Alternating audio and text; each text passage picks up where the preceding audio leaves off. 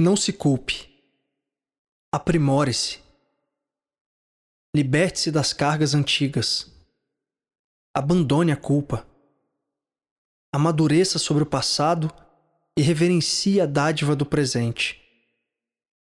A consciência nos veste com as asas da libertação e nos oferece a possibilidade de um novo caminho. Renunciamos ao vício das lamentações e das atitudes autopunitivas e assumimos a responsabilidade pelos nossos atos.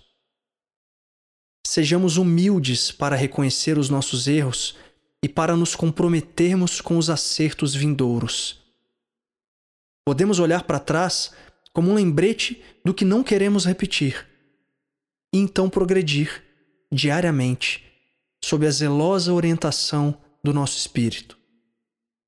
A culpa paralisa. O arrependimento sincero demonstra a vontade de correção. Não se apegue tanto àqueles velhos erros. As quedas são valiosas oportunidades para que o aprendiz aperfeiçoe os seus passos e conquiste um degrau a mais em sua trajetória evolutiva. É preciso olhar de frente para si mesmo, a fim de compreender a causa dos desvios cometidos e se comprometer com a mudança. A disposição ao aprimoramento nos liberta da culpa e nos conduz ao auto-perdão, para que possamos começar de novo, mas de um lugar absolutamente diferente. Perdoe-se. O perdão nos liberta do peso da culpa e abre os portais para a conduta reparadora. Ele é o fiel companheiro que alumia a nossa essência e torna mais leve a longa jornada do aprendizado.